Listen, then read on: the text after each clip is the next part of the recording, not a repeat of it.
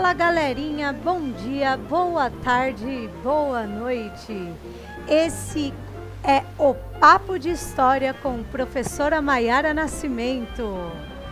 Como vocês estão, turma? Primeiramente, eu quero agradecer a vocês, aos ouvintes aí, que hoje eu descobri que tinha novos ouvintes. Então, primeiramente, agradecimento especial à, à turma aí. Espera aí que a gente já vai ver essa turma. Legal. Agradecendo então a turma aqui, especialmente do Brasil, que 79% dos nossos ouvintes é brasileiro.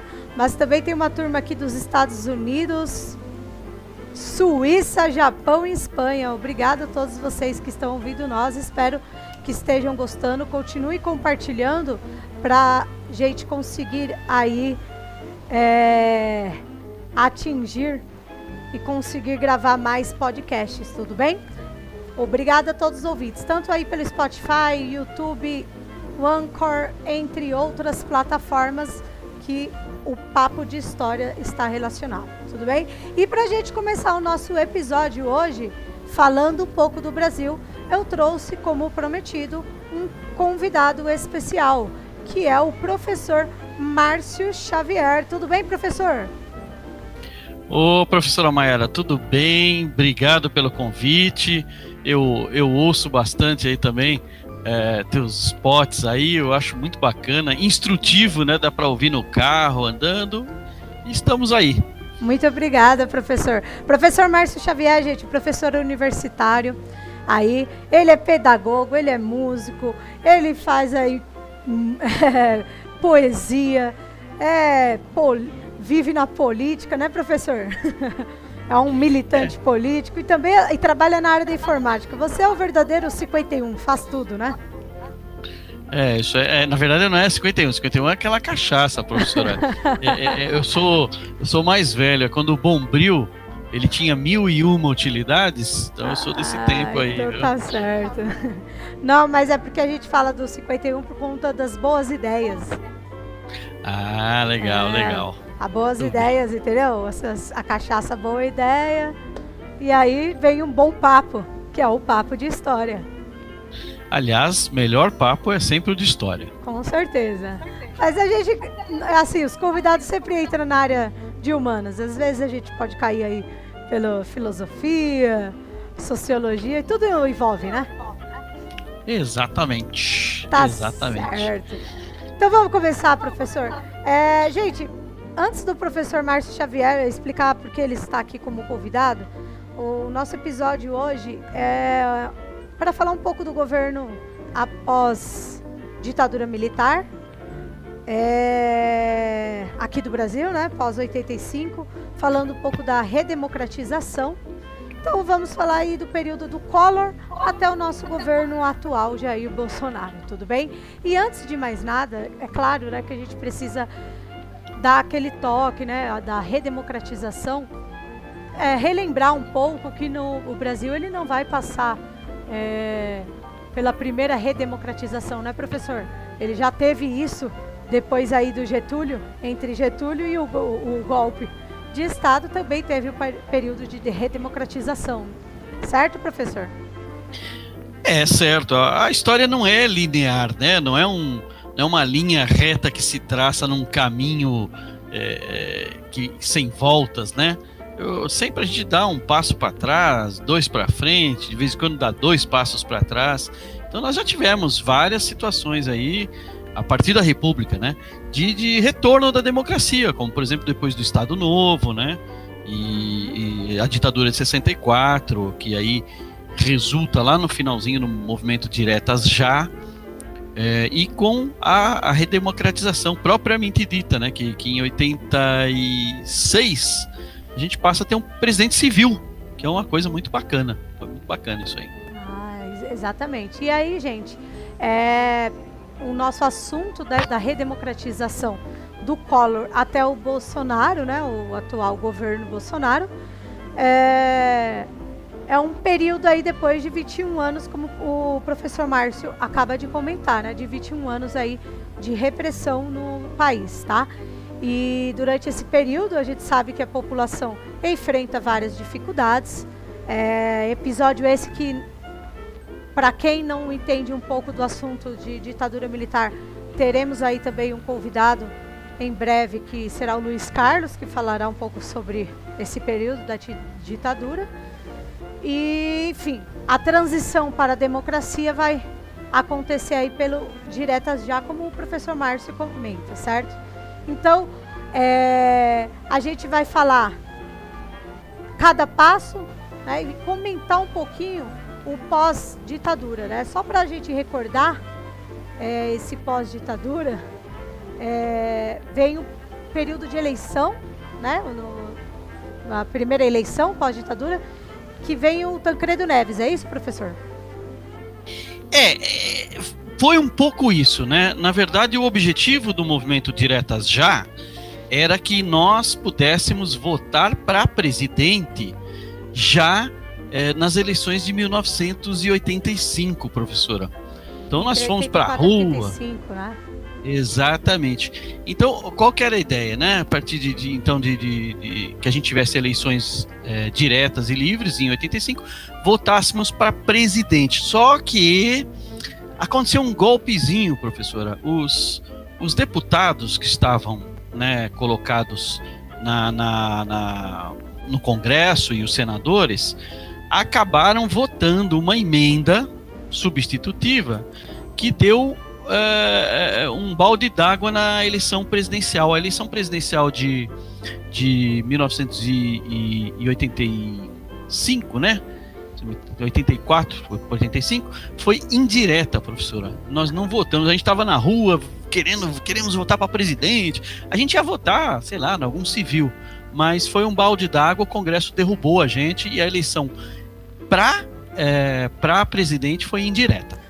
Ah, então de qualquer maneira acaba sendo indireta quando o Tancredo é, né, foi eleito, porém não assume, né? Porque o, quer dizer, o Tancredo ele chegou a assumir a presidência, mas na, na véspera. É, foi, o é, seguinte. É, ele, ele é eleito e na véspera ele acaba sendo aí internado, passa, acontece algo com ele, não é? Isso? Vai para o hospital da base em Brasília. Pode falar. É, foi um foi um negócio maluco, porque o que acontece, né? É claro que tinha outras forças emergentes que é, poderiam ter sido candidatos a presidente, né? Outros civis possíveis, né? Só que na verdade o, o Tancredo ele foi um acordão, né? Ele era do, do próprio partido é, é, do governo que era a Arena Sim. e ele assim num, num determinado momento ele se troca pro MDB. Olha que uhum. essas histórias são antigas já, né? Sim. O MDB. e ele, assim, é, sorrateiramente, ele é eleito indireto. Então, assim, mas de qualquer maneira, professor, assim, é aquela história. O ruim é, poss possibilita que a gente se contente com pouca coisa, né, às vezes, né? Então nós ficamos contentes com a eleição dele por ser um presidente civil, né? Era um populista, Ele mineiro, já tal. Era um pouco menos desagradável como os outros, né? Que tinha a linha da ala mais dura, não é isso? Olha, professor, eu, é, olha, professor, eu vou dizer o seguinte: qualquer pessoa menos malvada naquela época era legal pra gente. É, eu, eu, eu, eu, estou rindo, mas é de nervoso, né? É, o Tancredo, ele trouxe assim, essa ideia de que ah, tem um presidente civil, eba, vamos lá, né? Uhum. Só que acontece que ele tinha um vice, né? E bom, e ele adoece repentinamente. Isso é fato, sabido. Ele tinha algum problema cardíaco, se não me trave a memória lá, e ele ficou internado. E aí tinha um problema, professora. Se ele não assumisse ou ele viesse a falecer uh, dentro de um determinado tempo lá, que acho que era até março, ele não assumiria, a eleição seria desfeita e teria uma nova eleição no colégio eleitoral. Então você não imagina, professor. Nossa, é uma confusão total. Não, e, e, a tristeza, né? Porque, oba, agora vamos ter um, aquele velhinho mineiro, oba, um civil nossa, que alívio. E aí ele vai me morrer, vai voltar a correr uma marcha ré, né? Então foi muito ruim. A doença do Tancredo foi muito angustiante para o povo brasileiro, mesmo quem não gostava do Tancredo. Acho que é, que é o fato. É, lembrando, gente, que assim, é, foi na véspera da posse que ele acaba sendo internado no Hospital da Base em Brasília. E ele estava com fortes dores abdominais, tá, gente? E ele tinha como vice o José Sarney, tá? Como ele tomou é, depois de sete cirurgias, ele acaba morrendo e o Sarney acaba é, assumindo o cargo. Foi mais ou menos assim. Certo, professor? Foi, foi. Assim, é, vamos lá, né, professora? Tem histórias e histórias que ficam registradas e outras não, né? É um, um, um fato, assim, meio a boca miúda, aquele sigiloso, que me parece que ele já tinha falecido. É, eu, eu até, quem estiver ouvindo, pesquisa as fotos é, do, do Tancredo internado, nos momentos que ele estava na, na, no, no, no, hospital, no quarto dele, e tem fotos que ele tira, inclusive com o neto dele, que hoje é senador, que assim, a gente olha, tem a sensação de que ele está morto. É, é, muito feia a foto, dá a impressão de uma foto ajeitada com uma pessoa que não estava viva mais. Nossa. E aí, um é, pouco... é macabro. macabro assustador. Mesmo. Então assustador. quer dizer que aquele mutirão do cortejo fúnebre que teve 22 de abril foi uhum. talvez não tenha sido ali é. recente, no, ele, um dia depois. É, eu, eu arriscaria dizer que não, tá? Mas assim, vamos lembrar que história, professor, é aquilo que fica registrado. Exatamente. então, aquilo é o, né? A gente chama de fato histórico porque ficou registrado. Então, ah, realmente uma multidão, foi aquela comoção, as pessoas choravam, né? Como se fosse o, o salvador da pátria. Mas é, aí acaba sendo sepultado em tempo de validar a posse dele e para garantir a entrada do José Sarney, que também era civil. Que também era civil. Entendo. Então, já que você falou aí que o José Sarney também era civil, Vamos começar então falando aí do primeiro, né? Do primeiro governo da redemocracia brasileira de 85 a 1990, José Sarney.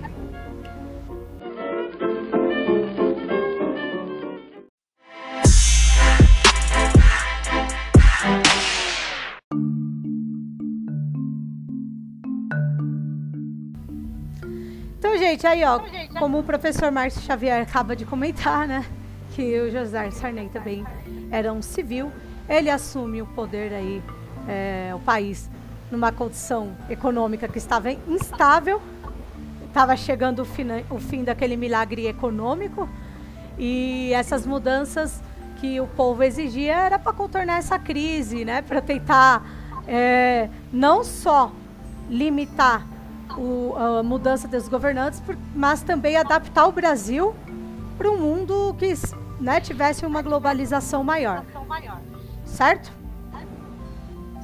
Exatamente. É, tem alguns, algumas coisas mais é, é, pesadas nesse meio tempo, porque nós precisamos lembrar que é, a ditadura é, civil-militar de 64 ela deixou um rastro é, muito ruim no país, professora ela, nós entramos nos anos 1980 com um desemprego assustador e uma inflação.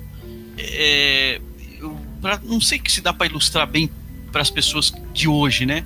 Mas a gente fala, ah, aumentou 20% o arroz tal, e aí depois abaixou tal. Isso. Não, prof, é, professora, era assustador. Uhum. Se, se, a gente comprava dois sacos de arroz no começo do mês, com o mesmo dinheiro, no fim do, do mês comprava meio saco. Era uma coisa assim bruta, bruta. Sim, sim, gente. O que o professor Márcio ele está comentando aí é que logo no primeiro ano do José Sarney, é, essa, essa, esses preços, né, alteração de preço aí, que é a inflação, ela chega a 225,16%, né?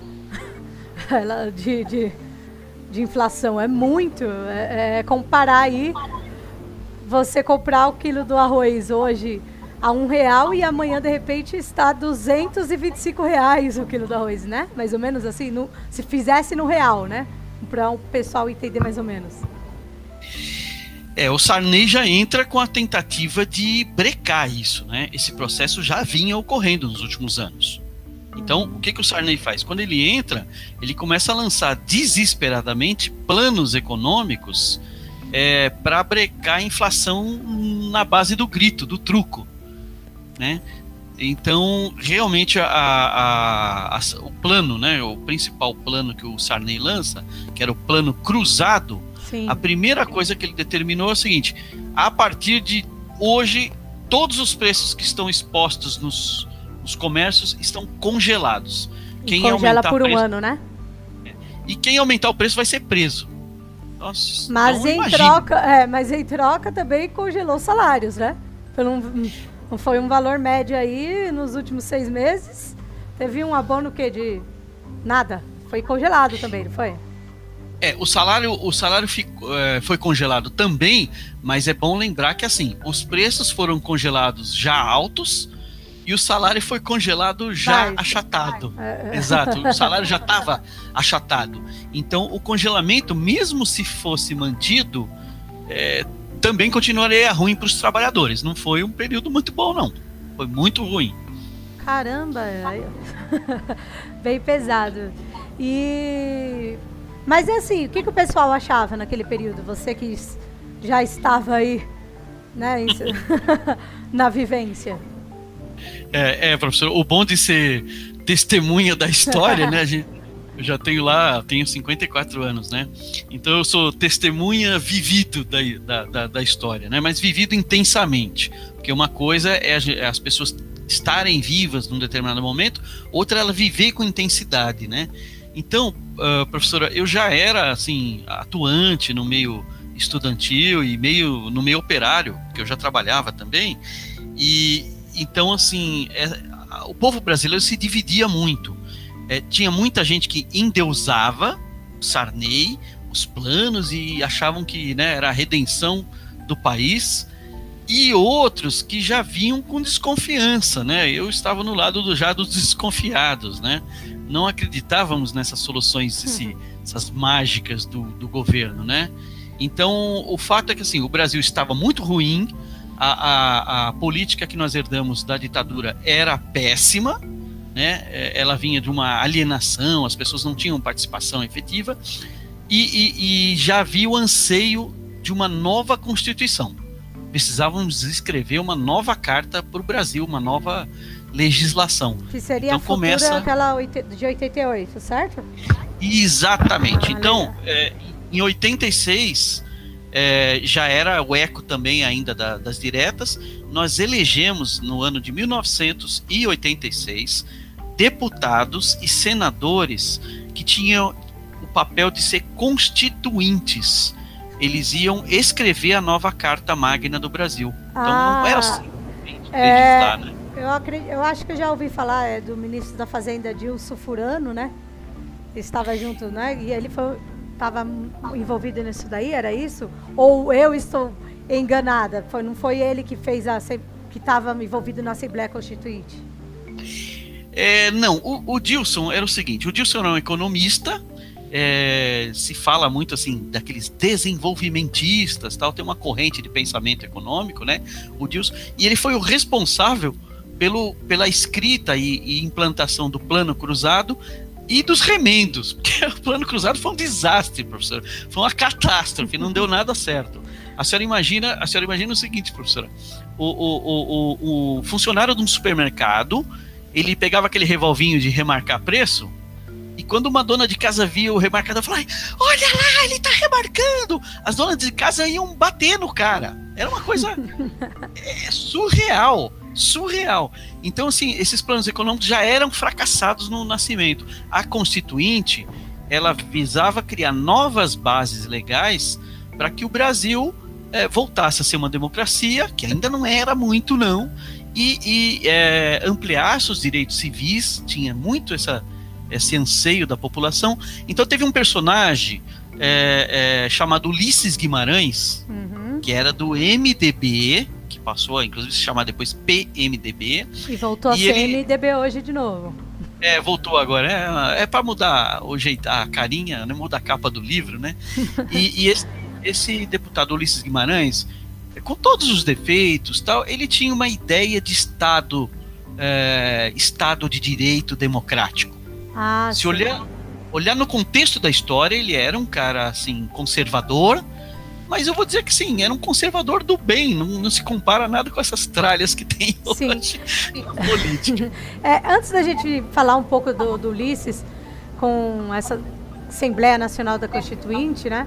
Ou melhor, a gente entrar nessa Constituição de 88, eu queria te perguntar, é, teve um tal de plano cruzado segundo, né? Um dois aí, eles tentaram fazer uma segunda forma para um gatilho salarial. O que, que seria isso daí? Porque isso é. Os livros de história não costumam muito falar, né? É, pois é. O plano cruzado ele previu congelamento. Então, assim, congela o preço, não se marca mais nada. Só que acontece que numa economia de mercado, é, os preços não são fixados por decreto no grito. Né? Eles dependem de oferta, de demanda. Quanto mais produto oferecido, preço dele tende a diminuir e assim por diante. O que aconteceu foi o seguinte: como o plano cruzado já nasceu meio falho, furado, é, fadado a fracasso, aí vem o plano cruzado 2. E aí o que, que era o 2? Então era o seguinte, olha, tá bom, pode aumentar os preços conforme, né, né os custos tal. E aí eles, eles faziam uma conta que era o seguinte, cada vez que o- os preços subiam a cesta básica 20%, o salário recebia um aumento mais ou menos Um proporcional. reajuste Ver- automático, né? E era meio. Era um, é o gatilho que se chamava. Então, assim, subiu, plof, dispara o gatilho, o salário sobe. E aí, é claro, né? Aí os, os empresários, opa, aumentou o salário, vou aumentar os preços de novo. E aí a bola de neve não para e o salário sempre, sempre defasado. Isso que é interessante. Que é, parece é, que acontece isso até hoje, né? É, é, uma- é uma- é uma decorrência do, do formato é, econômico de, de exploração do trabalho. Isso é, é inerente. Tá. complicado. é, vamos lá, então vamos avançando aí, gente. É, como o professor Márcio Xavier comentou um pouco do Ulisses Guimarães é, sobre a Assembleia Nacional Constituinte, a gente sabe que em 88 teve a Constituição, né? Que era mais pelas questões dos direitos humanos e trouxe algumas mudanças, e mudanças essas como é, estabelecer as eleições diretas com dois turnos para a presidência, para governos estaduais, para a prefeitura, municípios, né? E todos os eleitores aí, porque também teria direito ao voto do analfabeto e, de, e maiores de 16 anos, que seriam legalizados ainda no governo Sarney, não é? É, exatamente. A, a Constituição de 88, ela tem um valor muito grande, muito importante, porque ela trouxe direitos é, políticos diretos, né, que são as eleições, eleição para presidente, né, é, ele amplia as, as possibilidades de participação, traz oficialmente para o mundo do eleitor todos os brasileiros, sem exclusão, então, sim, um analfabeto pode votar a partir da Constituição de 88. Então, isso é muito importante. O jovem, Para a democracia Veja, o- é interessantíssima, né? sem sombra de dúvida, o jovem, o jovem de 16 anos, em grande parte do país, ele já está trabalhando. E aí ele não tem o direito de decidir os rumos do país? Tem. Então, facultou-se o voto aos 16 anos para os jovens. E, e outra coisa importante, viu, professora? É, muitos partidos e organizações políticas, elas eram proibidos no, no período do governo civil militar da ditadura de 64 Certo. e eles passam a ser legalizados. Então, por exemplo, o Partido Comunista Brasileiro é uma instituição que operária que já existe desde a década de 1920. É, Esse Partido que- Comunista Brasileiro, para o pessoal é, entender, é o PCB ou o PCdoB? É, é, é, e, pois é, eles, eles têm uma divisão, né? Esse é o PCB, porque Ah. o PCB é o brasileiro. A ideia é que ele tinha mais a nossa cara, assim, o do né? B é do Brasil, né? É, o do B é do Brasil, ele na verdade ele é mais, ele era mais subordinado na época à, à União Soviética, né, que hoje é Uhum. só a Rússia, né?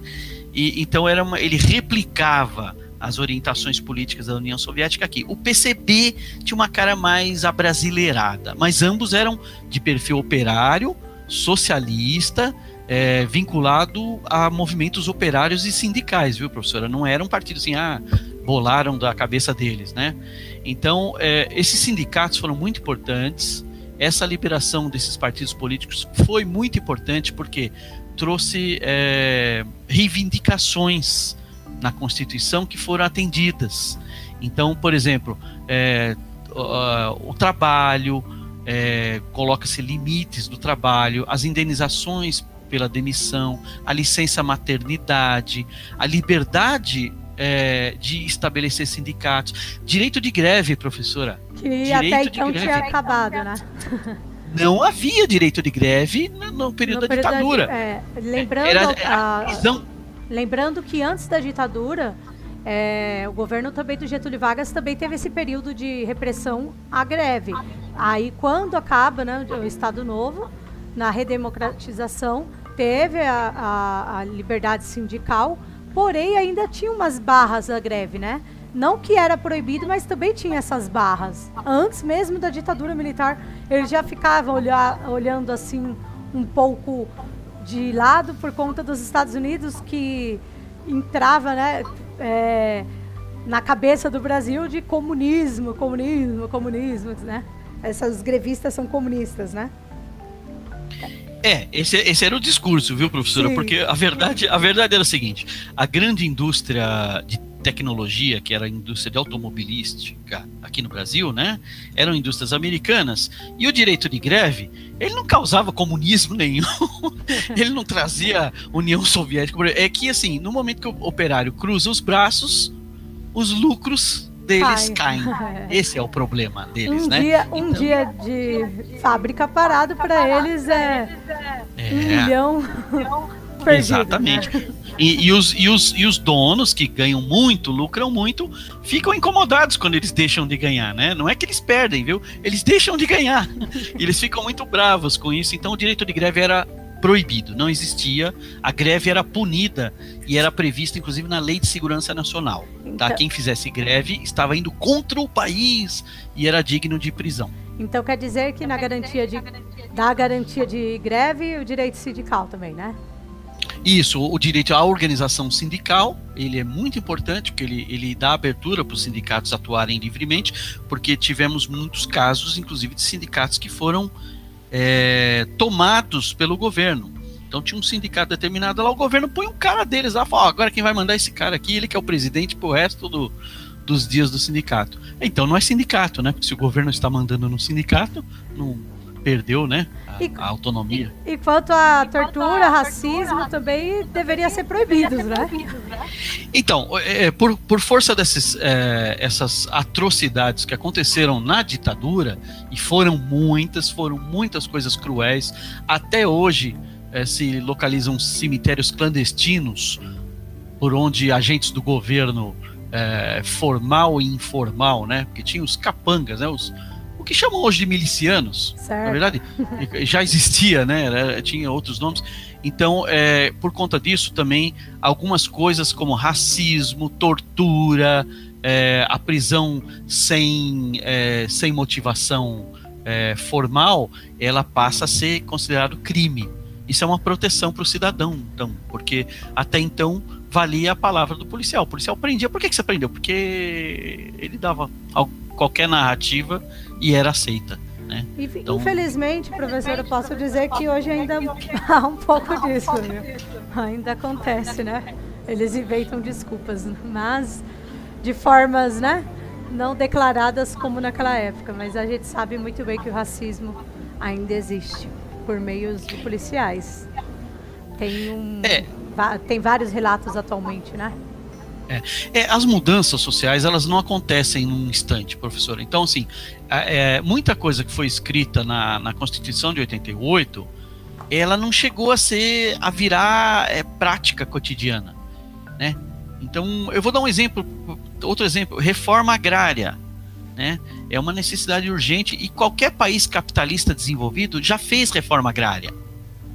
Os Estados Unidos fizeram reforma agrária no, no século XVIII, né? Uhum. Então, é, é, algumas coisas que foram previstas, como demarcação de terras indígenas, reforma agrária tal, nem chegaram a ser é, ativadas, implantadas concretamente, embora constem lá da nossa carta de, de 88, né? Uhum. Eu queria dar um. Queria dar aproveitar isso que o professor está falando, tá aí. É, eu queria é, citar um trecho aqui de História do Brasil, do historiador Carlos Guilherme Mota e Adriana Lopes, que fala um pouco né, sobre esse período da Constituição de 88. Posso, professor? Opa! Sou todo ouvidos aqui. então, assim, é... vamos lá. No capítulo dos direitos individuais e coletivos da cidadania, a Constituição de 88 permite que qualquer cidadão mova uma ação contra o governo, institui o habeas data, que permite aos cidadãos conhecerem as informações de interesse particular ou geral, registrada em órgãos públicos ou bancos de dados do governo. Estabelece o fim da censura prévia às artes e aos meios de comunicação. Proíbe a intervenção do Estado nos sindicatos e garante o direito amplo de greve, ampliando direitos de trabalhadores. No plano econômico, reservou várias atividades somente para é, companhias nacionais, protegendo o empresariado brasileiro. No campo político-administrativo, reforçou o federa, federalismo, desculpa, ampliando então a autonomia dos estados.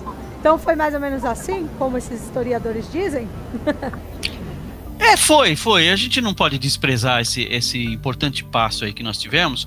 É, inclusive essa questão da, da, da informação do cidadão, coisa que as pessoas às vezes não sabem, é que é, o governo, né, de um modo geral, ele fiscaliza, ele documenta as coisas que os seus cidadãos fazem por diversos meios, né? Meios é, na ditadura eram meios ilegais, né? Era espionagem, grampo de telefone, grampeava o telefone do, do sujeito sem autorização legal, eram umas coisas assim medonhas, né? E aí o, o sai de cena o, o, o, Serviço Nacional de Informação, o SNI da ditadura, né?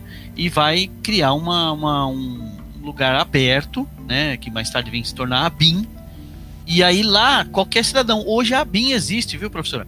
Qualquer cidadão brasileiro pode se re, é, dirigir à BIM, pega lá pelo site e, fala, e vai lá, assina um documento e fala: Eu quero todas as informações que vocês têm aí a meu respeito. E olha, eles sabem coisas, viu? Tem muito assunto para falar lá, né? Tem, tem, tem. Principalmente quando, quando o sujeito é um agente social, professora. Quando é um comum, um, sei lá, o, o amigo lá que fez o serviço de pedreiro lá do meu vizinho, lá, esse, esse não, não tem importância. Agora, quando é um professor muito projetado, é um artista é, muito engajado, é um político assim de oposição tal, esses caras fiscalizam até onde o sujeito toma café. Acredite no que eu estou dizendo. É, como você disse, então, que as eleições, na verdade, do Sarney do, do Iantos Tancredo, né, não foram indiretas, então a eleição indire é, direta mesmo de que vocês pudessem escolher o presidente da República, ela vem então aí é. em 89 para 1990 entrar um novo. Fala um pouquinho Sonho... disso daí da, da escolha, né, da presidência, da eleição, como é que foi? É, foi muito legal. Eu vou dizer assim, como foi aquele desafogo, né, de aquele, aquela ansiedade de, de, de votar para presidente, né? Então, Era o, o primeiro voto de muitos, né? Foi, foi exatamente. Para presidente foi o primeiro voto de muitos, né? Então, veja, é, foi uma coisa bacana porque, primeiro, foi um espaço assim democrático. Todos os partidos lançaram candidatos. Alguns lançaram já coligados, né? Já se juntaram um com o outro porque tinham simpatias tal. Mas a rigor, praticamente todos os partidos lançaram seus candidatos. Então, tinha candidato para presidente de todo tipo que pudesse imaginar. Então tinha um, olha, para ter uma ideia, naquela época, tinha um até que era um sujeito que acho que ele era, acho que ele era de alguma igreja, e tinha uma musiquinha. a musiquinha grudou. Né? Exatamente, eu tô brincando, mas é ele mesmo, né? Ele tá lá firme e forte. O, o, o próprio Ulisses Guimarães, que foi o senhor diretas, ele também se lançou candidato É, e tinha um slogan lá, uma marchinha de carnaval, bote fé no velhinho, porque ele já era velhinho, viu? Sim. Então bote fé no velhinho, que o velhinho é demais tal. E tivemos também aí é, Leonel Brizola. Né? É, Leonel Brizola, que havia sido governador do Rio de Janeiro já. Tivemos também, é, e aí, gente que o pessoal já sabe, conhece mais, né? Então tivemos o Luiz Inácio Lula da Silva, o Lula, é, candidato e tivemos da parte assim do vou falar assim da elite econômica tal ela se lançou no Fernando Collor de Mello né então primeiro foi aquela revoada de candidatos depois filtrou-se os dois mais votados é, foram para o segundo turno no segundo turno então o que que houve professor é, vários uh, candidatos se agruparam com o, o, os que ficaram. Então alguns alguns candidatos foram para pro lado do governo pro, do candidato Fernando Collor e outros foram para o lado do Lula. Luiz Inácio Lula, que era um metalúrgico, na época ele nem era nenhuma né, assim, celebridade, era um, é, alguém que vinha, brotava mesmo do meio sindical, era um peão de fábrica, como a gente costuma falar. E né? acaba surgindo como liderança. E foi uma liderança arrebatadora. Aliás, eu digo muito antes, inclusive. Isso nas diretas, ele já teve um papel fundamental na, na, na campanha das pelas eleições diretas. Então o que acontece? Aconteceu um, uma divisão de águas, professora. É, aqueles candidatos mais tacanhos, conservadores, é, ligados a, a, alguns movimentos religiosos é, é, é não muito abertos, tal, eles foram tudo pro lado do Fernando Collor. Então eram os lados dos setores conservadores. Conservadores. A gente usa muito assim, a referência da, da, da, da Revolução Francesa. Então vamos dizer assim, os, os caras de direita. Né? Sim. Só que também um empresariado com aquela cara bem barbeadinha, democratiquinho e tal, também foram pro lado do Fernando Collor. Porque o Fernando Collor representava uma elite econômica fazendeira, dona de jornais, dona da filial da Rede Globo. Isso é importante dizer Lá de Alagoas era a família Collor, uhum. né? então eles são associados à, Rede Globo, e, é, dono de jornais locais, uma família que já vinha, é, eu não sei se o pessoal conhece, as capitanias hereditárias. Eu vou dizer assim, desde as capitanias, essa, essa família Arnon de Melo, tal, vai uma sucessão de sobrenomes, chega nessa família Collor, né? O, o avô do Collor foi político, foi senador também. Então ficaram essas forças, Collor e Lula. E aí houve debates, aquela comoção na rua, aquela militância é, é, dos dois lados se, se estranhando na rua. Foi um negócio, vou dizer assim, muito participativo e muito aguerrido, que terminou com um debate numa emissora de TV, na, na, na TV Globo. É, é, quem tiver a oportunidade de estudar, assistir isso tudo de novo, vai ver que assim o debate foi ele foi feito de uma maneira para favor enaltecer o Collor, ficou muito, muito descarado. Aí, gente, e aí, a dica. Se de repente é. deve ter no YouTube o debate, se não tiver, a gente também é. pode um dia gravar um episódio só sobre esse debate, né? Quem sabe? É legal, é legal, vale a pena sim, porque foi, foi um negócio assim marcante, né? E aí o Lula saiu, ele saiu bem do debate, mas só que assim, ele saiu bem sendo esmurrado, inclusive, pelo, pela organização do debate, assim. Ah, é, claro, né? Esse pé, né? É, então, é, o Collor ganhou as eleições. O fato ele, é que o Collor. Ele vai ganhar as eleições, então? Nas urnas ele acabou ganhando as eleições. Não foi assim um negócio folgado, não. Foi uma bela uma disputa, mas o Collor levou a, as eleições e, e aí ele passa a ser o presidente da República aí a partir de 1990, né? 1990. É, é, antes da gente entrar nessa, nessa era do Fernando Collor, o professor, é, eu gostaria de perguntar, né? Eu sei que ele assume a, presidente, a presidência 15 de março, assim como também lá na época é, que era para tomar posse o. o, o é, era para ser o Tancredo. O Tancredo, tomou... aí vai o Sarney. Então, assim, é, é, essa data 15 de março, ela marca muito para a direita? Como é que é? Porque eu tenho é, a impressão que até manifestações do dias atuais de, da direita também sempre acontece em 15 de março? Essa data é especial, assim, por isso? Tem alguma coisa especial? Ou é coincidência mesmo? É, o, o, o, mês de março, ele é muito emblemático, já desde também da época da ditadura, É, e ele é vinculado também à, àquela, à questão do golpe que se atribui. No mês de março. Exatamente, ao sim. dia 31 de março. De Na verdade, não sim. foi. Professora, não foi, já vou avisar todo mundo. Foi na madrugada de 31 para primeiro. Primeiro de abril. Então, só que primeiro de abril é o dia do quê, professora? Da mentira. É. E ninguém pegava mal. exatamente. É, e pegava mal. Então retroagiram a data, aspas, né?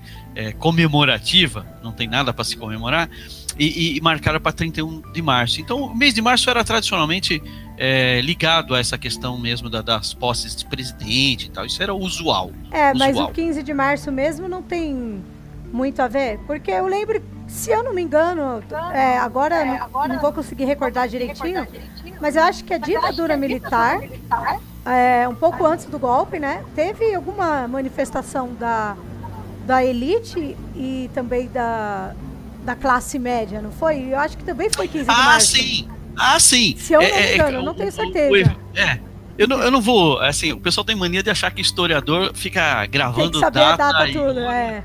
Às vezes eu tenho colinha aqui, mas hoje eu não trouxe essa colinha, não. é, o, o, se, se, se não me trai a memória, é, foi a marcha é, com de Deus Jesus, e a família Deus e a lá. família, né? Isso. É. O que, que acontece essa marcha? Essa marcha foi um negócio muito, muito é, é, bizarro, porque era uma marcha é, predominantemente de católicos, né? Sim. É, que é, na época lá... era predominância religiosa, né? Ainda. Sim. Sim. Aliás, protestante na época, professora, eram só essa, as igrejas tradicionais, assim, né? Uhum. Estruturadas, presbiteriana, metodista tal. Sim. Depois, quando foi dos anos 80, 90 para cá, cada um abre uma porta de garagem lá, põe uma placa e virou igreja, né? Não era bem assim antes, né? Uhum. Bom, pois bem, e, então teve essa marcha, é, se não me entrar a memória, foi mesmo 15 de março, e foi muito marcante. Então ela antecedeu em duas semanas, mais ou menos, o golpe efetivo que rendeu né, o presidente da República, o, o, o João Goulart, e obriga-o a sair do, do, do, palácio do governo. Ah, né? sim. Ah, mas então isso daí eu acho que não foi 15 de março, porque para obrigar, eu acho que foi muito seguida, né? Então deve ter sido lá pro final mesmo, né? Mas não importa, né? Março é marcado aí muito, né? Por sempre ter alguma coisa todo ano. É, uma, uma, uma das coisas que assim que se usava na, na escola quando eu era criança, 15 de março era o dia da escola. Nossa. Aí comemorava a escola. É, é uma maluquice. As datas, professora, as datas são todas inventadas. Vamos combinar Sim, um negócio, claro. né? Acontecem alguns eventos, determinadas datas que ficam marcados. Por exemplo, 1 de maio. 1 de maio não foi inventado. Foi uma gigantesca greve de operários. Lá, lá, lá, isso aconteceu nos Estados Unidos tal, e, e, e resultou na morte de, de, de operários que foram é, incendiados numa fábrica. Então tem, tem um contexto. Agora, assim, as datas comemorativas é, cívicas, geralmente elas são implantadas né, por decreto, assim, para ter um marco, né? Entendo. Bom, e, então, voltando aí ao, ao governo uh, Collor, né? Então, o que acontece com o Collor? O Collor também, ele pega um Brasil lascado lá, né? Pega um Brasil, ainda tinha muita inflação, a desindustrialização já estava é, assim, muito forte, o desemprego, né? Uhum. Então, o, o, essa eleição do, do Lula é, versus o Collor, que resulta na, na vitória eleitoral do Collor, ela acontece no, no calor é, de um Brasil desestabilizado, professor. Ah, Não era um ambiente. Tá tudo tranquilo, vamos eleger agora um presidente. Não, era tenso, negócio tenso. Desemprego, inflação, instabilidade política, é, a indústria brasileira se esfarelando. É, não foi legal, não. Era um período muito ruim. Então, então beleza. Então vamos começar a falar do governo do Fernando Collor. Então, bora começar? Pô, vamos lá.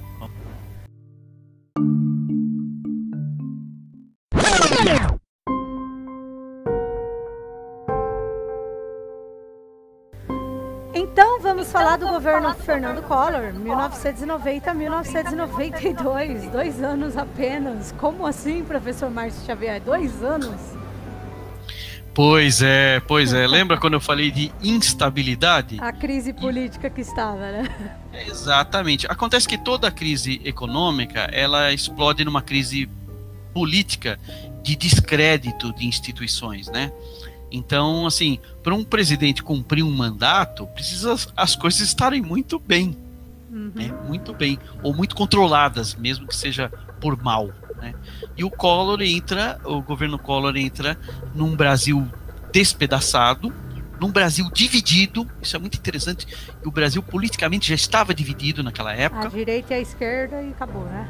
Exatamente, essa polarização já é muito forte, né? Ela, inclusive os candidatos que a, a, apoiaram o Lula no segundo turno, e eu vou falar os, nomes.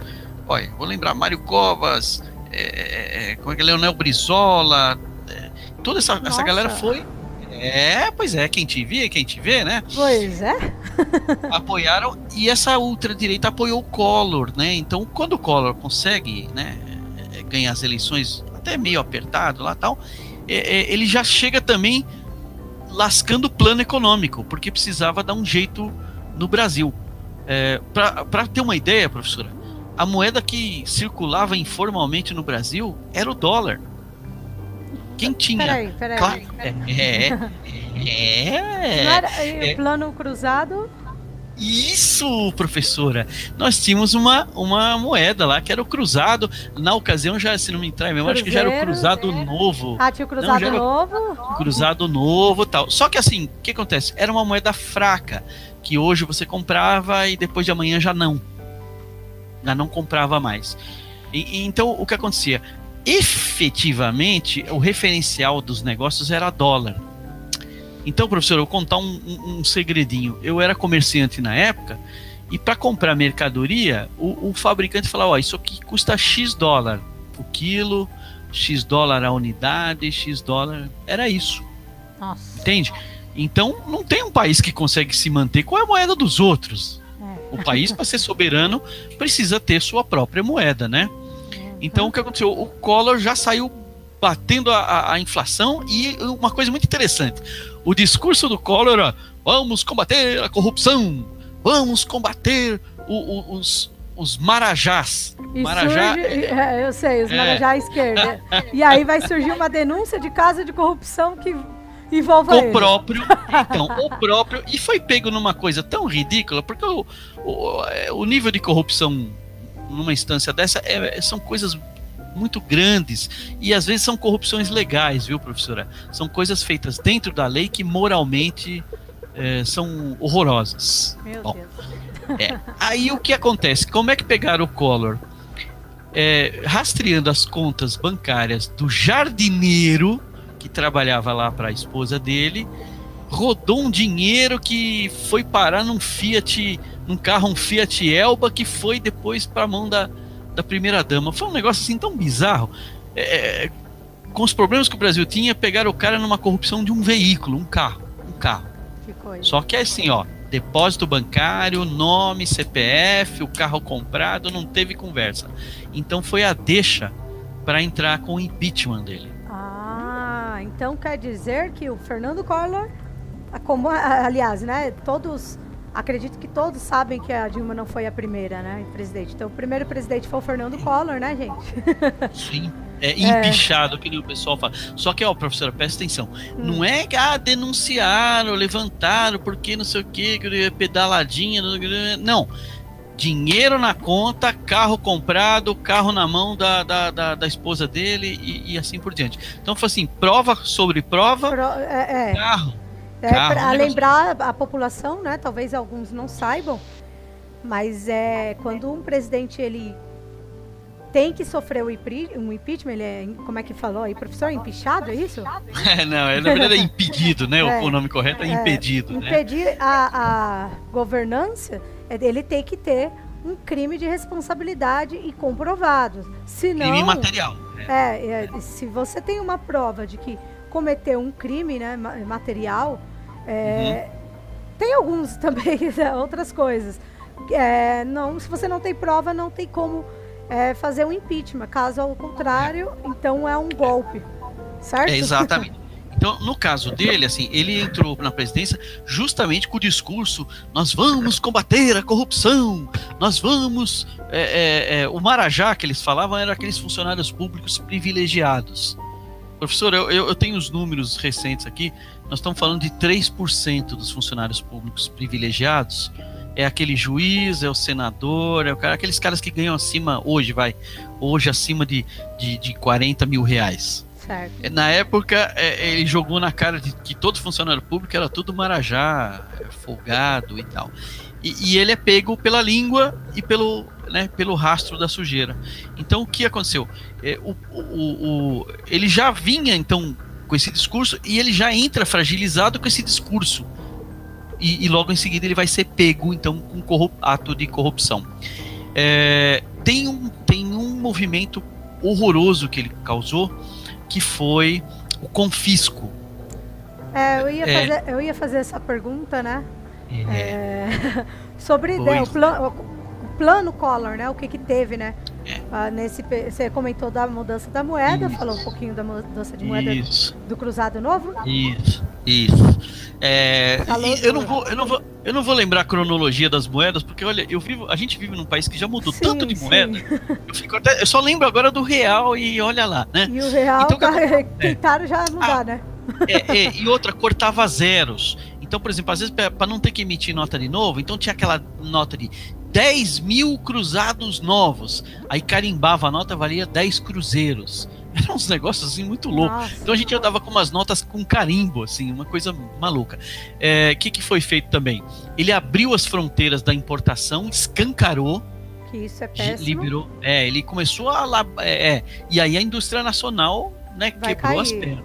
É, lembrando aos outros, né? Tal, eu já falei alguns outros episódios.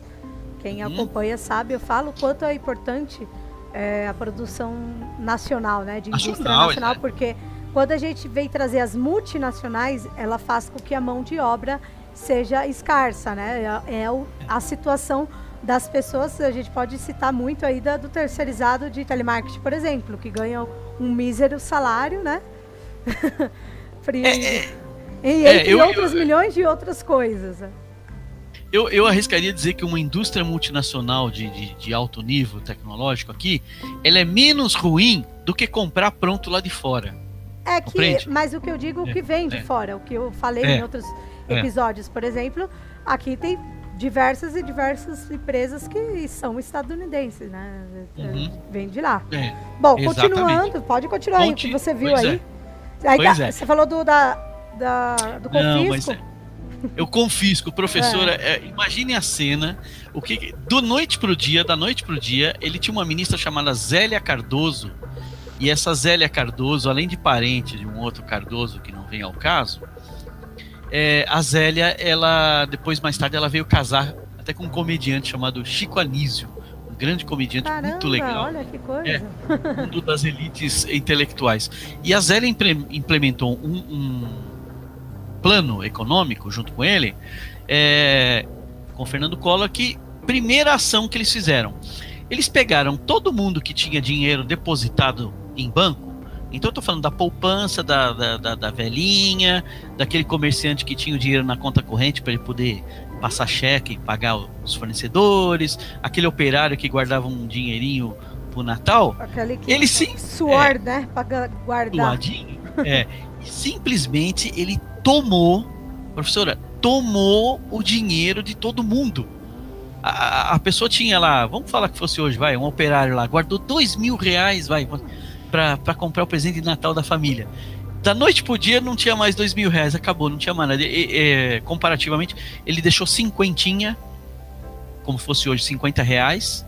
E é isso aí, ó, é o que tá lá na conta. Ele tomou o dinheiro, professora. Ele tomou. Sabe assim, que nem um assaltante chega na porta do, do, do da agência e Ah, você sacou dinheiro, passa a grana aí. Ele fez isso, só que ele fez de cima para baixo. É uma coisa absurda. Uma coisa absurda. Gente. É, é um mundo como diz, doido. Como diz o, os ditados brasileiros, babado, né? Olha, olha. E, e aí o que acontece? Mexeu é... meu dinheiro, roda baiana. Então, mas ele mexeu com de todo mundo uh, do povo brasileiro, né? Quer dizer, quem se saiu bem eram os grandalhões empresários muito ricos que tinham manipulavam os bancos pela porta dos fundos e os próprios banqueiros que, né, deram risada à beça, né? Porque eles foram beneficiados com isso. Então o que acontece? O, o governo Collor nasceu morto e morreu cedo. Então ele, ele passa, ele sofreu um impeachment, ele foi pego em corrupção, ele já estava contando com o ódio da nação inteira. E aí é, quando com é... certeza, nem precisa só de você comentar. eu não, não tenho ideia, eu não tenho dúvida alguma que a direita e a esquerda se uniu naquele momento, né? Olha, aquele foi, foi impressionante. Vou foi te falar. Histórico, foi histórico. Nesse momento, sim. Nesse momento, sim. Então, o pequeno empresário foi muito penalizado, o comerciante, o operário, ele, ele conseguiu é, arrasar com a vida de, de, todo mundo. E aí ele sai é, é, com impeachment, né? E ele tinha um vice-presidente, um mineiro também, né? E assim como assim como Tancredo, né? Ele era alagoano, Collor, na verdade carioca de nascimento, criado em Alagoas, né? E aí assume então o Itamar Franco no lugar dele. E de novo com o Brasil explodido, esfacelado, com a economia em frangalhos. É, é uma coisa. Vale a pena dizer o que o professor fala aí. Ele tá com o processo de impeachment, né? Aberto. Mas né, no momento que ele já sabia que ia sair, que já daria um impeachment, ele, ele quis é. dar um despertão falando que ele estava saindo porque, né, renunciando, né? É. Ele renunciou, só que assim, ainda assim, é, foi, foi, foi determinado ainda assim a cassação dos direitos políticos. Ele ficaria então, acho que oito anos sem poder pôr né, o, a cara na política. Claro, foi age pelos, 2000, pelos né? né? É, e aí em 2000 acontece uma espécie de, de, de sei lá, de anistia, mas também é, venceu o tempo, né, professora? A pena, vamos falar assim, nós estamos falando no Estado de Direito. Eu acho que assim, nenhuma pena perpétua combina com o Estado de Direito. Então, assim, ele teve o, o, o, o ostracismo dele, e aí ele volta depois política, né? Porque a família dele tá na política faz 300 anos. Se né? ele quisesse se candidatar para 2022, ele poderia. Professora, ele é senador, professora. Então, mas, é, é, é. senador, mas ele, ele, pode... Ele pode novamente porque passou o mandato. Exatamente. Passou. Veja, é, então entenda, é, isso se chama Estado de Direito. Então, assim, ele foi, ele foi caçado, foi afastado e agora venceu a pena dele, ele pôde voltar, ok, né? Tá dentro das regras é, limpas. Isso é importante, né? Não é mais uma perseguição política é, de assassinato, de, de, de, sumir com, com, com, as pessoas, né? É uma coisa feita às claras, né? Eu acho que isso é muito importante na democracia. Ah, é importante mesmo. E, e importante também dizer que, né? É, da, da instalação da CPI, né, gente? Que é a Comissão Parlamentar de Inquérito, pra, que foi que, dos que investigaram o caso, né? É, é, sim, exatamente. Quis exatamente, falar do Congresso Nacional ter criado aí o CPI. Exatamente, certo? foi isso mesmo. Foi isso mesmo. e aí também, claro, a, a, população na rua, a população envolvida, os estudantes, aí surge aquela ideia dos caras pintadas, a molecada estudantil pintava o rosto de verde e amarelo para ir pra rua, é aquela coisa, né? Tal, mas é, é, era uma guerra de elites mesmo, tá? Mas uhum. e, e, a população acabava se comovendo e se envolvendo, né? Ah, beleza. E aí a gente, e aí a gente vai então entrar no então do período, já que ele sai, entra o vice dele, que é o Itamar Franco. É algo rápido também pra gente falar, né? É. O Itamar não teve uma expressão muito é, bombástica assim e tal. É, o Itamar, veja, é vice dele, é vice do Collor. Então, em, em tese, não se diferenciava em nada. É, o, o, Itamar tinha uma carta na manga que se chamava Fernando Henrique Cardoso. Certo. Uh, o Fernando Henrique, nessa ocasião, era, era ministro da Economia, na, no Ministério lá, na época acho que se chamava Fazenda, se não me entrar a memória ainda. E aí, o, o, o Fernando Henrique também entra com um plano econômico né, é, já no finzinho do governo Itamar, ele entra com um plano econômico que ficou conhecido como Plano Real. Mas antes da gente comentar um pouquinho aí do, do FHC, do, dessa implementação do Plano Real, né? Então uhum. quer dizer que o Itamar Franco ele está no controle é, junto com o FHC? Eu não entendi exatamente o que você é, quis dizer. É, vamos lá. O, o, Itamar, ele entra como vice. Como vice, ele assume o poder é, da presidência. Ele assume a presidência, ele é, recebe a faixa lá, bonitinho e tal. Então o que acontece? Nós temos um Brasil é, endividado, né? Nós temos um Brasil com a indústria né, seguindo os passos anteriores, a indústria estava destruída. Eu, eu, vou falar alguns nomes, assim, que às vezes a meninada. Brinquedos Estrela, né? A Brinquedos Estrela é uma fábrica gigantesca uhum. e, e, ela chegou a é, ter coisa assim de, de, de 5 mil, 6 mil operários em turnos. Veja, a Brinquedos Estrela já tinha virado, assim, sabe, um, um galpão fantasma, assim, uma judiação, porque a indústria brasileira tinha sido sucateada. Né? Uhum. Então, é, o principal fator que era a inflação, que, que, tava que, tava é, é, é, que seguia alta, não, não tinha um paradeiro, né? o dólar é, era, era a referência dos negócios no Brasil, as pessoas negociavam. É, é, teve uma época, professora, que assim, uma nota de dólar, a gente tomava um café tranquilamente no centro, qualquer café, qualquer banca de jornal aceitava dólar, não tinha problema. Ah, então quer dizer, é. então, que, quer dizer que o plano real ainda vem no Itamar Franco, apesar de ser aí um plano do Fernando Henrique Cardoso. Exatamente, ele é um plano do Fernando Henrique como ministro, mas ele é implementado então ainda no governo Itamar, e aí se lança essa moeda nova, que é o real, Hum, também, só que assim, foi feita uma manobra cambial, é um negócio complicado de explicar, é, que também prejudicou a indústria, já vou avisar, o plano real destroçou de vez a indústria em função do, do câmbio, da forma como foi feita, a equivalência de é, um para um. Porque então nós tivemos assim, o dólar, a moeda brasileira comparada com o dólar, né? Isso, é, eu vou dizer, um, re, um real valia um dólar. Olha que legal, é bonito isso? Não, não é bonito. Não é bonito porque o Brasil exporta e quando o dólar é, é, está desvalorizado em relação ao real ou equiparado, significa que nossa, nossos preços lá fora ficam caros. Entendeu? Então a indústria que exportava quebrou. Nós tivemos uma enxurrada de importações no Brasil. Se importava, importava. E cada vez que a gente importa uma coisa, é, é um posto de trabalho que foi extinto. Isso é muito ruim para o país. A importação de bens, é, é, ela, é, ela concorre com a mão de obra brasileira, ela, ela acaba com os nossos empregos. Então ela não, então, vale, ela não a vale ser... a pena ser um real ao, um dólar. Real ao dólar. Mas também não, Mas não também como não está como hoje, 5,40, né? É, é, é, é, muito complicado. Esse negócio de flutuação é um outro é, mas assunto. Mas é um assunto de um episódio que a gente pode convidar alguém, por exemplo, um economista.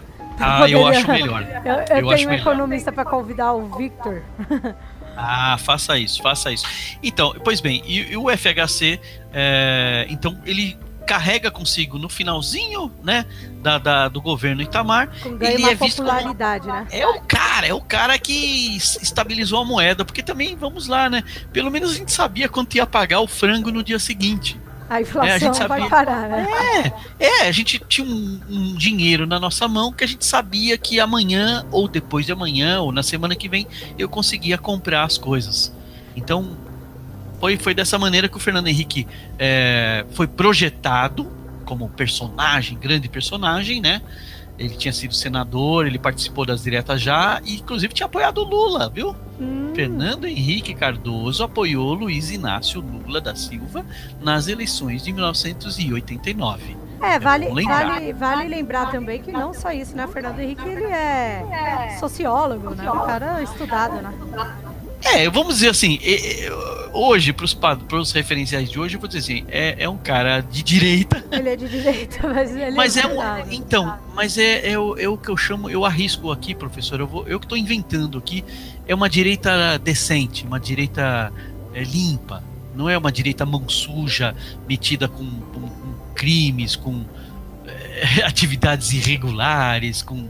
É, é um, é um direito, é um conservador, só que é, é assim pratos limpos. É, posso discordar dele, não tenho empatias, né? Por ele. E aí o Fernando Henrique ele concorre às eleições de 94. 94 e ganha 95, não é isso?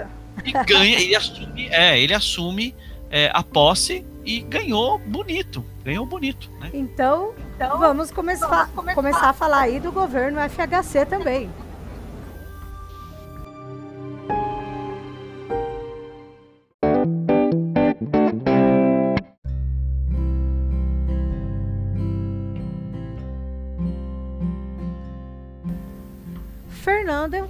Collor. Oh, foi mal. Fernando Henrique Cardoso, 1995 a 2002. Foi isso, né? Ele entra no novo milênio. é verdade, é verdade, professora. Então, Bom, o, Fernando, é... o Fernando Henrique, como você disse rapidinho aí, é, ele ganha muito fácil porque ele tá com uma popularidade, né? Ganhou de braçada, porque todo mundo empolgado com a nova moeda estável, né? Finalmente é, a, a ciranda inflacionária parecia que estava é, com os dias contados, né? Então, de fato, a moeda estável trouxe uma é uma paz de espírito, né, professora? A, a, os trabalhadores precisam ter certeza do que eles vão conseguir comprar amanhã, né? Isso é, é muito importante para a vida, né? Sim, mas e aí eu? Quanto à Constituição de 88? Porque eu sei que existe até hoje, mas foi mudada no plano na época dele, né? Então, nem tudo são flores, professora. É. É, o que acontece? Alguns capítulos uh, da Constituição Federal que a gente lutou para chuchu, viu, professora? É, eu não sei se as pessoas sabem, é, é muitas uh, linhas dessa Constituição que estão escritas, elas foram resultados de abaixo assinados que nós pegávamos na rua com a população. Então, assim, olha, você é a favor de tal coisa, e discutíamos com as senhorinhas na feira, com, com as pessoas saindo da missa, na porta da faculdade, era uma, uma. E aí formávamos aqueles abaixos assinados e mandávamos para Brasília. E aquilo era apreciado e muita coisa entrou porque a população participou ativamente, viu, professor? Eu acho que essa, é, é, esse, esse pormenor da Constituição é muito é, especial, vou dizer. É uma Constituição que saiu da mão do povo, né? Pois bem, o, o, o, Fernando Henrique ele já começa rasgando alguns capítulos da Constituição, por exemplo, com relação às reservas é, patrimoniais do Brasil. O que, que são isso? empresas. Exatamente. Então, então, professora, veja bem. Imagine que o subsolo do Brasil, tudo que tem abaixo do subsolo, pertence a quem? Ao Brasil. É óbvio. Então, se a gente tirar ouro debaixo do subsolo, petróleo, petróleo professora, né? Vamos lá, pré-sal, né?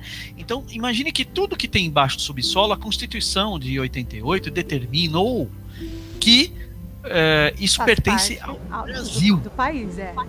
Ponto final. Isso significa que ele pode ser extraído por empresas brasileiras, exportado e vendido pelo nosso país. É uma fonte de riqueza, professor. Eu, se, eu então, compro, se eu compro um, um imóvel onde hum. eu moro e eu, por um acaso, descubro lá o petróleo, vai pertencer ao Estado ou a mim que eu comprei então, o imóvel? Então, o que acontece? O, é, é, previsto na Constituição né, que o, o subsolo pertence ao Estado, viu, professora? Então, o, o, o se, se, achar petróleo debaixo dos, dos pés, mesmo que o terreno da casa, a fazenda, o sítio seja meu, é, aquele subsolo é preservado. Isso é importante, viu, professora? Parece que, ah, mas como assim? Não, é importante. Eu vou dizer por quê. Imagine água. Eu compro um grande terreno e tem um lençol de água bom lá embaixo. E aí, como o terreno é meu, eu faço uma escavação, um cano bem poderoso e dreno toda aquela água e fabrico refrigerante na boa. Percebe? Então, veja, aquela água vai, vai faltar para uma plantação, Sim. vai faltar para uma criação de bicho. Então, veja, o subsolo é importante que ele seja do país, pertence à União e não a particular. Certo. Bom, o, o, o, Fernando Henrique ele começa mudando isso e, e ele já na esteira é, de uma de uma chamar flexibilização que começou na década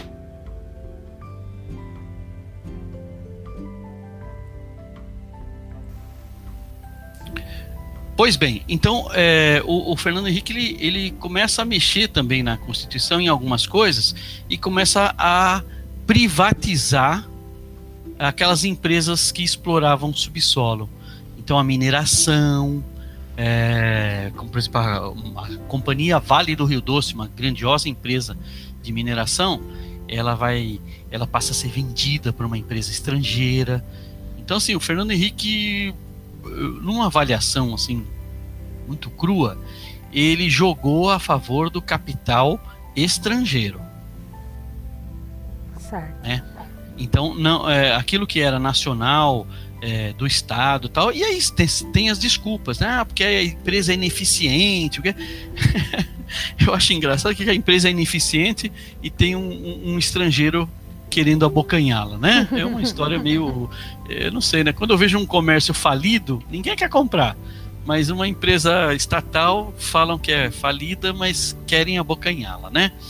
Então, professora, o, o, o Fernando Henrique foi um, um, um, governo que atuou muito com é, em favor da indústria estrangeira, do capital financeiro estrangeiro é, e tam, assim da desestatização é, de setores estratégicos para nós. A nossa soberania ficou muito arranhada, né? O que, que então, tem, ele... o que, que você poderia falar da companhia do Vale do Rio Doce, né? Porque é, é algo do... tão ah, recente que as pessoas sabem hoje. Isso, ok, vamos lá. A Vale do Rio Doce, além da, da questão econômica, né, que ela é, é um capital nacional, é, é, uma empresa brasileira que, que é, traz divisas do governo e esse dinheiro reinvestido aqui, isso é importante dizer, certo. quando o dinheiro é, é, é, gera aqui, ele é reinvestido aqui. A, a, Vale do Rio Doce ela é vendida por uma empresa, se não me engano, norueguesa, e ela se torna só Vale. Vale. E a Vale, professora, é a empresa que foi responsável pelo o, o, o arrebentamento lá da, da, da, da, represa de, de rejeitos de Brumadinho, que simplesmente dizimou a população lá de. de Sim, é, é, um assunto bem atual, por isso que eu pergunto assim, o que, que, que ele tinha a ver, né, com isso. É. É, aliás, aliás, eu até sugiro aí, professora, tem um pessoal que a gente conhece do o, movimento dos atingidos por barragens. Sim, o MAB, né? MAB tem um pessoal muito legal que é envolvido com, com a defesa desses, dessas populações e eles é, é, tratam muito bem essa questão com muita propriedade. Então, o que aconteceu é o seguinte: com, com Fernando Henrique, a indústria nacional que já estava é, assim, bastante arranhada e prejudicada, ela também sofre com a, a, a privatização dessas empresas nacionais estratégicas. Entendo. Então, assim, cada vez mais a produção do nosso solo, o dinheiro vai embora para fora. Isso é horroroso, porque é uma riqueza mineral e não é reutilizado esse dinheiro aqui. Ao contrário, precariza. Ao contrário, Entendi. precariza. Entendi. Né? E aí o Fernando Henrique, só que assim, ele, ele pegou um cenário de uma moeda estável, é, o comércio, a importação de bens é, e serviços, é, assim, para aparentemente é, deixou a população assim impressionada. E ele é, é, fez uma emenda, ele fez um mensalão no, no, no Congresso Sim. E a troca na época de 200 mil reais, era um dinheirão na época, é, de emendas parlamentares, e foi dinheiro distribuído mesmo a rodo lá no Congresso, ele aprova o mandato dele para cinco anos. Hum, ele consegue um então mandato ele, ele de compra, né? Na verdade, eu... É. Então, assim, no melhor, no melhor estilo corrupto, ele comprou o Congresso e consegue fazer é, é, é, a reeleição, né? E ele consegue. Aliás, perdão, é, é, a emenda previa duas coisas: eram cinco anos de mandato, agora que eu me, me recordei melhor, e reeleição. Mas parece que não, não passou, teve algum desentendimento e passou só a reeleição. Então ele, ele pela primeira vez, né, já na nova república, ele consegue é, é ser um presidente, presidente reeleito. É. Que cumpre dois mandatos. E ele foi eleito mesmo, olha, jogo nas urnas. É, é, Teve, eu sei tá. que ele foi reeleito, mas por conta dos programas sociais que ele acaba criando para a população de baixa renda? É, ele já tinha é, criado vários pequeninos programas. É bom lembrar assim, não eram programas vultuosos. É, é, eu não, eu gosto de lembrar isso também, porque as pessoas ah, podem não, né, também dizer que só foi em outros governos. Não, ele teve pequenos, mas teve, né, participação. É, então, por exemplo, teve, né, teve um período que teve o Vale Gás, então, aquele sujeito que estava numa situação de penúria, prejudicado, ele, ele entrava num serviço social, né, ele recebia um vale-gás, ele conseguia adquirir isso. É, teve também uma coisa muito interessante, viu, professora? que foi as fábricas de, de remédios aqui no Brasil, uhum. é, foi possibilitado a elas que elas é, fizessem assim cópias de é remédios genérico, caros. Né? Isso, exatamente. Eram cópias, na verdade, na prática, né, de remédios caros. Então, assim, alguns laboratórios estrangeiros e alguns pouquíssimos laboratórios brasileiros se apoderaram de receitas né, é, algumas patentes foram quebradas, algumas, alguns méritos tem, né? Então, por exemplo, os remédios para tratamento de hemofilia, AIDS, professora. É, era muito o, forte na época, AIDS, né? Isso, é, e uma doença incurável, sem controle e tal. Então, na época, o ministro José Serra, que chegou a ser ministro da Saúde. E prefeito de ele, São Paulo. É, governador, exato. desculpa, né? É, governador, é e foi senador também, ele é, é. muito é, assim, antigo na, na uhum. política, né? Então ele lança, ele, vamos dizer assim, praticamente ele quebra a patente dos laboratórios estrangeiros, isso deu uma indigestão, mas dane-se, né? É, e ele possibilita que se façam cópias de remédios caros lá de fora, aqui e, e vendidos a preço bem, bem mais, mais barato, acessível mais barato. e muitos deles distribuídos pelo governo. É importante dizer isso, viu? Ah, então Essas então conquistas já naquela época? Pois é, professor. Distribuir é, não é. Eu acho muito engraçado que associam a ah, distribuir o Estado, assistência social do Estado, do não, governo. Algo que é nosso já, né?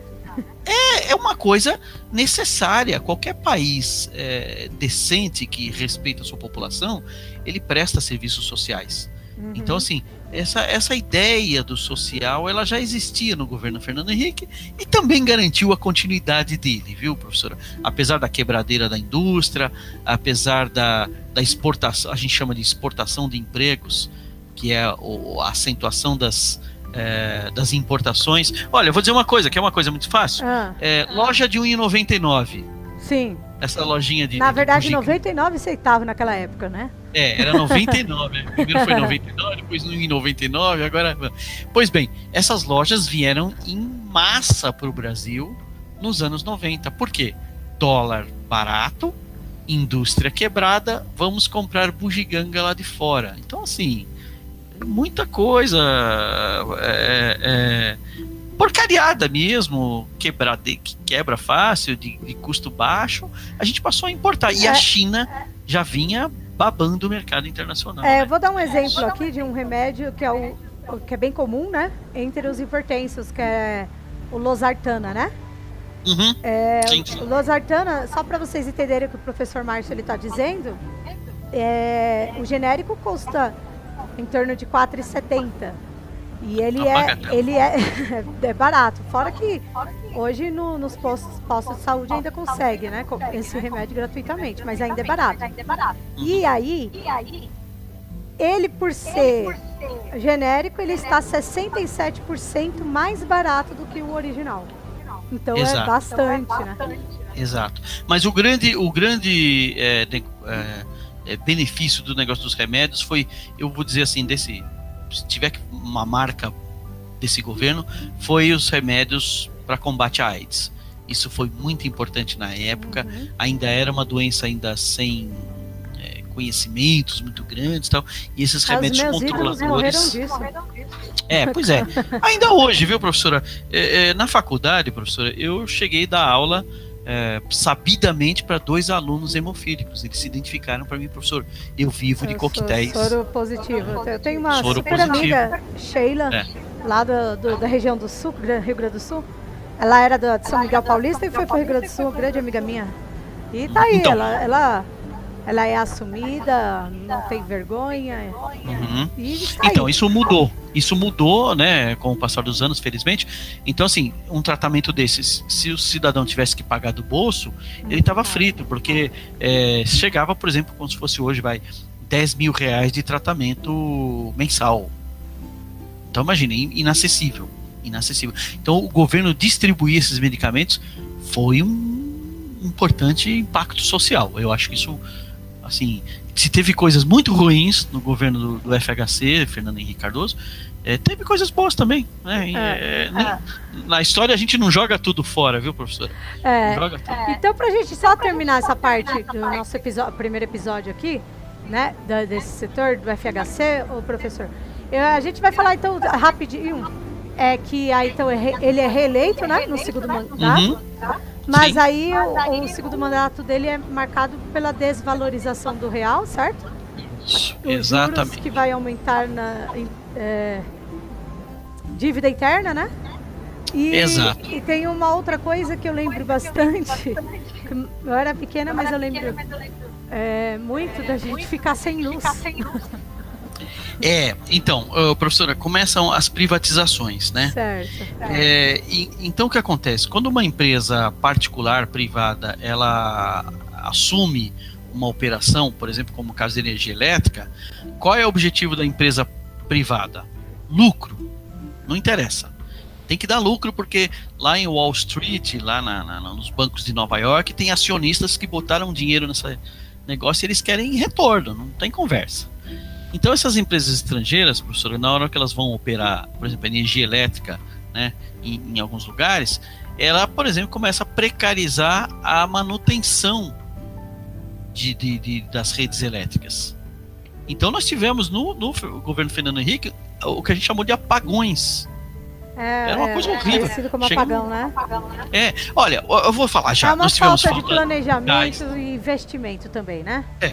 Então, olha, é, nós tivemos falta de gás, foi uma vergonha. Tivemos falta de gás, né? Sendo que nós temos uma empresa gigantesca no Brasil chamada Petrobras, né? E tinha acordos com. E ele mesmo criou o programa de ajudar e depois falta. É, é, aquele negócio, né, professor? É assim, é, é, tenta cobrir um erro com, com, né, com um agradinho. Então nós tivemos apagões de energia elétrica, nós, nós tivemos aqui estados inteiros que ficaram sem energia elétrica, assim, intermitente. Olha, professora, não precisa ir muito longe. É o que está acontecendo no Amapá agora. Uhum. Pega no noticiário, ou quem estiver ouvindo, assiste, tá lá, Amapá. O que que acontece no Amapá? Tem uma empresa espanhola operando energia elétrica, é, eles não têm capacidade de manutenção, porque aí você tem que economizar em alguma coisa, né? Equipamento de reserva, exército é, de mão de obra técnica bom tal. E aí quem está indo consertar a energia elétrica lá do Amapá é a empresa estatal. Percebe? Então, assim, a privatização ela trouxe muitos atrasos é, industriais, econômicos e crises. Então, assim, o Fernando Henrique saiu é, em 2002, né? Ele ele larga depois das eleições, né? Terminou o mandato dele, mas já que acontece, é, sai já sem, um, sem a popularidade dele né, tá nenhuma, nenhuma, foi nenhuma. uma grande não, queda, não, né? Foi derrubado. Não, é bom, basta dizer, ele não conseguiu fazer o sucessor dele. É. Uma, uma marca de um governo é, bem sucedido é que ele consegue fazer o sucessor dele. Ele, ele põe mais um sucessor lá e, e ele consegue eleger o cara. Ele não conseguiu. Fernando então, Henrique naufragou então, por conta disso, gente, a crise acabou afetando a economia. Exato. Né? Em 2002, quando Fernando Henrique Cardoso sai do, do, da presidência, então o país estava numa crise horrível, é. que é o que nós é, vamos tratar no, no próximo episódio, certo? É.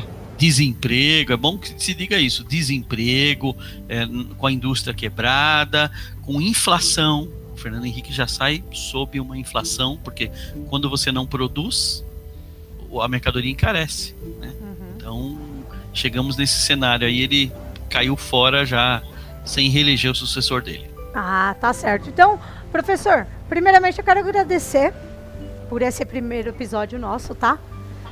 Agradecer aos ouvintes. Hoje foi um episódio maior, mas eu garanto que quem está ouvindo eu, por exemplo, gosto de ouvir meus podcasts na academia, gosto de ouvir no ônibus, no carro, né? E com todos os cantos aí a gente sempre está ouvindo. O legal é isso, né? E então é, foi um papo longo, acabamos levando mais de um, uma hora, né?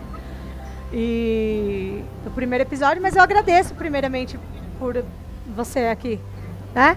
Ter feito a sua experiência, porque eu acho que não só os livros de história, eu não era nascida, alguns deles, eu venho do Itamar Franco, né? Eu venho do Fusquinha, do, do Itamar, que a gente esqueceu de comentar.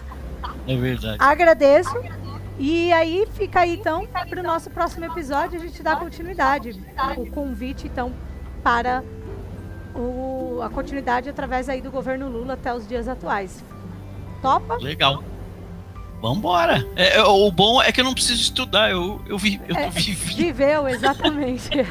Mas aí o do Lula eu também posso dizer que eu vivi um pouco, a partir daí eu Isso. já posso dizer, né? Que eu já estava um pouquinho maiorzinha, né? É, Tá bom? é verdade. Agradeço então você, professor Márcio Xavier, por pelo aceitar o convite, tá? Agradeço aos ouvintes, quem esteja ouvindo aí, não deixe de compartilhar, passar para outras pessoas. Era legal aí se tiver a turma jovem ouvindo, passe para os pais para ver se os pais também lembram, ou se os pais não é, são mais novos. De repente tem pai aí que deve ter a minha idade, né? Veio do Itamar para cá conhecer, mas os avós também irão aí lembrar. E assim vai, compartilhe, curte. Papo de história. Isso aí. tá certo? Muito obrigada a todos e até o próximo episódio. Tchau!